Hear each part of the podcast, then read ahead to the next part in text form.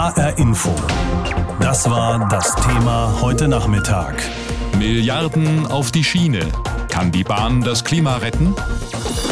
Heute hat die Bundesregierung das Klimapaket beschlossen. Nun geht es zur Abstimmung in den Bundestag und auch die Verkehrsministerkonferenz aus Bund und Ländern befassen sich in Frankfurt am Main mit der Klimapolitik, besonders mit der Zukunft der Bahn. Bahnchef Richard Lutz und Vorstand Ronald Pofalla sind eingeladen und sollen erläutern, was die Bahn so mit dem zusätzlichen Geld vorhat, welches die Politik ihr verspricht. Und zugesagt wurde wirklich viel. Bis 2030 sollen über 150 Milliarden Euro in neue Schienen und neue Züge investiert werden. Carsten Jens ist HNFO-Bahnexperte. Ich habe mit ihm am Nachmittag gesprochen. Es regnet Euros auf die Bahn nach Jahren, in denen der Bund sein Schienenunternehmen eher kurz gehalten hat. Wie kommt das jetzt auf einmal? Tja, der Klimaschutz hat ja einen Mordsrückenwind bekommen durch Demonstrationen, durch Wahlergebnisse der Grünen. Und da hat man dann auch den Verkehrssektor in den Blick genommen, der ja für einen Großteil der klimaschädlichen Abgase verantwortlich ist. Und die Bundesregierung, die musste jetzt nachziehen. Die hat dann überlegt, Mensch, wir hatten doch mal ein ökologisches Verkehrsmittel. Was war das gleich? Richtig. Die Deutsche Bahn ist ja unbestritten sehr ökologisch und nach Jahrzehnten der Unterfinanzierung, die die Gewerkschaft EVG auf 150 Milliarden Euro im Minus beziffert hat, also nach Jahrzehnten dieser Unterfinanzierung werden nun vermeintlich die Schleusen aufgemacht. Bahnvorstände schwärmen ja von enorm hohen finanziellen Zusagen des Bundes. Ist es tatsächlich so eine Art Schlaraffenland, in dem die Bahn jetzt bald lebt? So sieht's aus auf den ersten Blick, denn der Koalitions Koalitionsvertrag und das Klimapaket von heute sehen knapp 90 Milliarden Euro an Investitionsmitteln vor für die Gleise, Schienennetz, Weichen und so weiter, plus Mittel für die Digitalisierung, das ist also ein modernes Leitsystem, plus Lärmschutzmaßnahmen gegen laute Güterzüge, plus direkte Zuschüsse für die Bahn, um Schulden abzubauen oder sie nicht weiter ansteigen zu lassen. Und all das unterm Strich summiert sich auf 156 Milliarden bis 2030. Und das klingt absolut super. Aber jetzt setzt die Kritik ein, äh, zum Beispiel diejenige wiederum der Gewerkschaft EVG. Vieles davon wurde schon lang zugesagt. Das hat man jetzt alles schön zusammengekehrt, dann sieht's gut aus. Aber manches war eben einfach auch schon vorgesehen und wird jetzt nur mit auf die Rechnung geschrieben. Außerdem ähm, bemängeln Beobachter und Kritiker, dass die meisten Ankündigungen eben als solche nur äh, zu verzeichnen sind. Und ähm, wenn man alles abklopft, dann bleiben an zusätzlichen Mitteln für die Bahn 20 Milliarden. Nicht schlecht, besser als nichts, aber aus 156 werden wirklich zusätzlich nur 20 Milliarden. Schauen wir mal auf die, die mit der Bahn dann fahren. Mit äh, welchen positiven Auswirkungen können denn die Fahrgäste jetzt rechnen? Mit dem Geld und dem zusätzlichen Geld sollen Engpässe beseitigt werden, zum Beispiel am Knoten in Frankfurt, am Schienenknoten in Köln, die Neubaustrecke von hier nach äh, Fulda oder von Frankfurt nach Mannheim sollen verstärkt ausgebaut werden und das werden die Fahrgäste natürlich merken, solche Sachen, denn die waren bisher für Verspätungen gut. Es sollen neue Züge kommen. Auch da war es ja so, dass die Bahn ohne Reserven unterwegs war, mit den bekannten Folgen, Qualitätsmängel. Und jetzt werden 30 neue Züge ausgeschrieben, eine solche Bestellung. Bis 2024 soll das fertig sein. Da glaube ich nicht dran, denn so eine Ausschreibung und Neukonfiguration von Zügen, das dauert länger. Aber man will es angehen und der bestehende ICE der vierten Generation, da will man Optionen auf weitere Lieferungen einlösen, also mehr bestellen als bisher geplant. Kleiner Wermutstropfen, diese neue ICE-Generation ist innen verdammt eng. Also ich finde, wenn man mit Koffer unterwegs ist. Aber das nur am Rande. Und das greifbarste Ziel ist, dass äh, zum Jahresende die Mehrwertsteuer im Fernverkehr auf sieben Prozent quasi halbiert wird oder mehr als halbiert. Und das macht wirklich was aus für die Fahrgäste von Frankfurt am Main nach Berlin ungefähr zehn Euro weniger.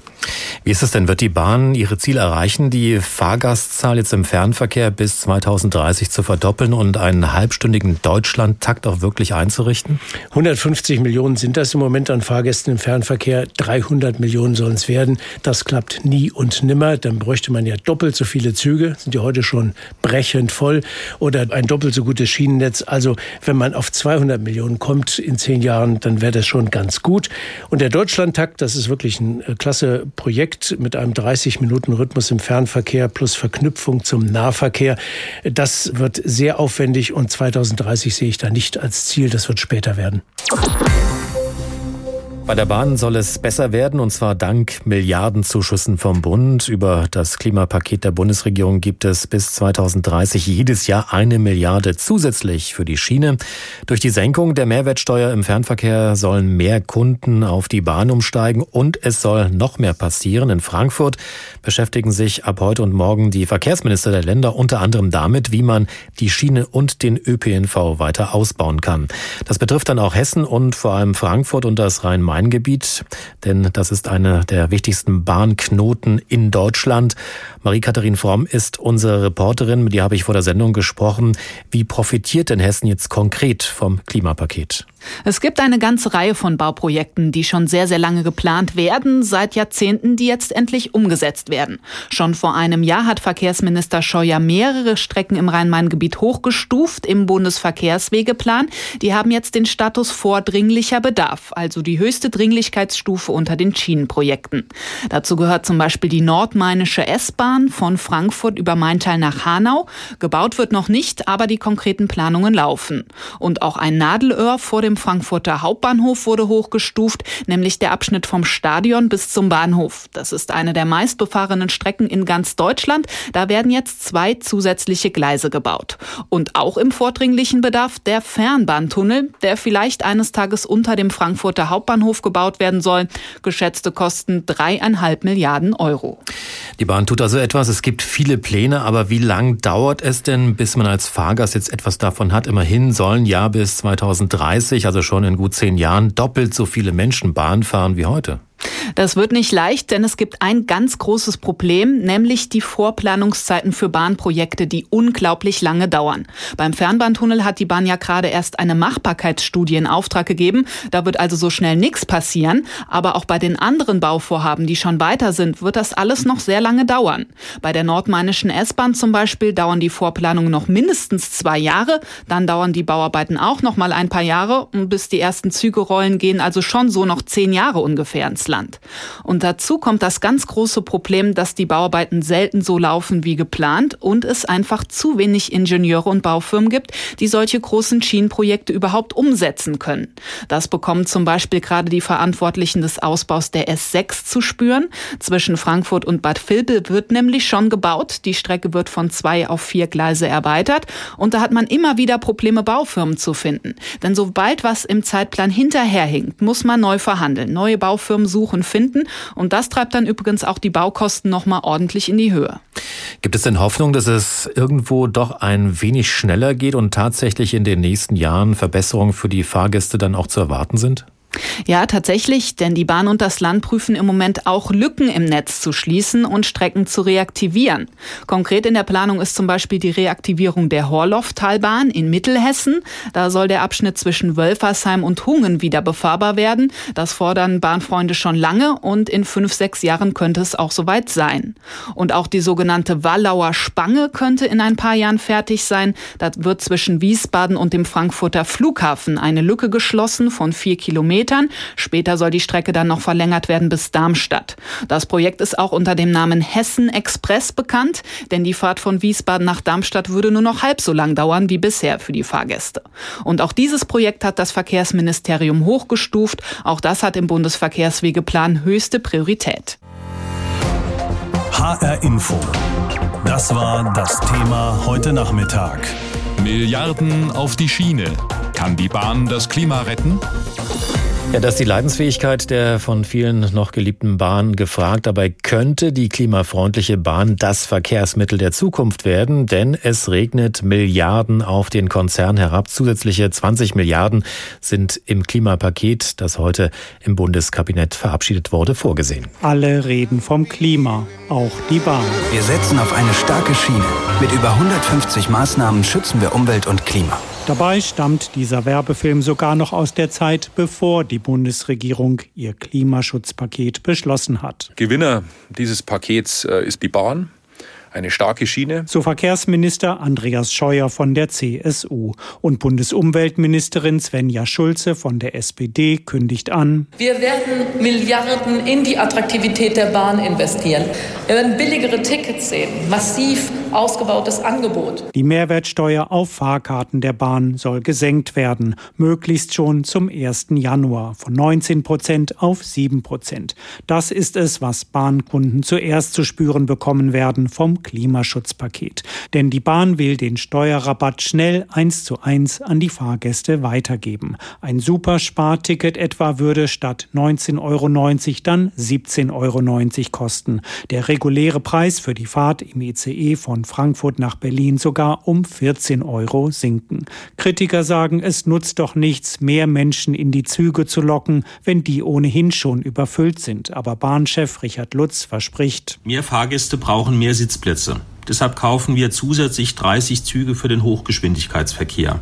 Allein dadurch profitieren unsere Fahrgäste von 13.000 zusätzlichen Sitzplätzen pro Tag ab 2022. Am Geld jedenfalls soll es nicht liegen. Die Bundesregierung hatte ja ohnehin schon Milliardenausgaben für die Bahn beschlossen. Aus dem Klimapaket kommen nun nochmal 11 Milliarden obendrauf. Pro Jahr eine Milliarde bis 2030. Fazit von Bahnchef Lutz. Die Bundesregierung hat das größte Investitions- und Wachstumsprogramm in der über 180-jährigen Bahngeschichte beschlossen. Und die Bahn steht jetzt vor einem Dilemma, das andere vielleicht gerne gerne hätten. Wie kann man so viel Geld jetzt sinnvoll investieren? In neue Strecken, die Sanierung der alten, den Ausbau von Knotenpunkten, in Elektrifizierung und Digitalisierung.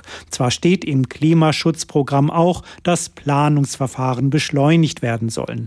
Dennoch braucht die Bahn auch erstmal selbst genug Leute, um so große Investitionen zu planen. Und neue Loks und Waggons kann man auch nicht einfach so im Laden kaufen. Und dennoch, Verkehrs Verkehrsminister Andreas Scheuer sieht die Bahn auf dem Weg in rosige Zeiten und verlangt mehr Tempo, nicht nur auf der Schiene, sondern auch in der Vorstandsetage. Die Kunden rennen uns die Zugtüren ein. Das heißt, wir werden jetzt die 150 Millionen Fahrgäste Schallmauer durchbrechen und gehen stramm auf die 200 Millionen zu. Das alles sind Erfordernisse, über die sich der Vorstand klar ist. Ich habe die auch schwer gefordert. Jetzt gibt es die Finanzausstattung, das ist eine einmalige Chance und jetzt muss auch geliefert werden. Soweit Verkehrsminister Andreas Scheuer und soweit auch der Beitrag von Andreas Reuter aus Berlin. Milliarden für die Schiene kann die Bahn das Klima retten, so haben wir das Thema diesen Nachmittag genannt. 20 Milliarden Euro zusätzlich sollen den entscheidenden Unterschied machen. Heute hat das Bundeskabinett das Klimapaket verabschiedet und den Weg für konkrete Vorhaben freigemacht, mit denen Deutschland seine Klimaziele für das Jahr 2030 erreichen will. Und ein wesentlicher Baustein dieses sogenannten Klimaschutzprogramms ist es eben, die Bahn fit zu machen für die Zukunft. Heiner Monheim ist Verkehrswissenschaftler und emeritierter Professor der Universität Trier. Wir haben mit ihm gesprochen, haben ihn tatsächlich in der Bahn im Zug erreicht. Und ich habe ihn gefragt, im vergangenen Jahr hat die Bahn 148 Millionen Menschen auf ihren Fernstrecken befördert. Bis zum Jahr 2030 sollen es doppelt so viele sein. Kann das klappen? Das kann klappen, wenn man die Investitionen richtig verteilt und wenn man anfängt, äh, ganz viele neue Züge jetzt zu bestellen, nicht nur neue ICEs, sondern vor allem einen neuen Interregio, den wir dringend in Deutschland brauchen. Also das kann klappen, aber das ist nicht nur eine Frage des Geldes. Also viel Geld bereitstellen führt nicht automatisch zu einer besseren Bahn, weil wir ja in den letzten 20 Jahren das Geld überwiegend in unsinnigen Großprojekten versenkt haben. Also wir brauchen auch eine deutliche Änderung der Investitionsstrategie. Beim Personenverkehr wäre ja der einfachste Weg zu mehr Kapazität, auch wenn wir die Situation heute uns angucken, mehr Sitzplätze, längere Züge. Dafür aber, so heißt es, sind die Bahnhöfe bisher gar nicht ausgelegt. Eine gute Lösung wären vielleicht doppelstöckige Züge, wie sie andere Länder haben. Warum hat die Bahn den ICE noch gar nicht weiterentwickelt in diese Richtung? Ja, das ist ein strategischer Fehler. Das hat ideologische Gründe. Es gab lange Zeit in Deutschland ein Tabu für Doppelstockzüge, weil das hatte die DDR und man wollte nicht DDR sein. Und das linke Frankreich hatte Doppelstockzüge. Also wir haben das normalerweise eben nicht gemacht. Im Nahverkehr gibt es inzwischen ja ganz viele Doppelstockzüge. Aber im Fernverkehr ist der neue IC der erste Doppelstockzug überhaupt, der im Fernverkehr eingesetzt wird. Andere Länder machen das schon seit ganz langer Zeit und dann habe ich nicht das Problem mit zu langen Zügen.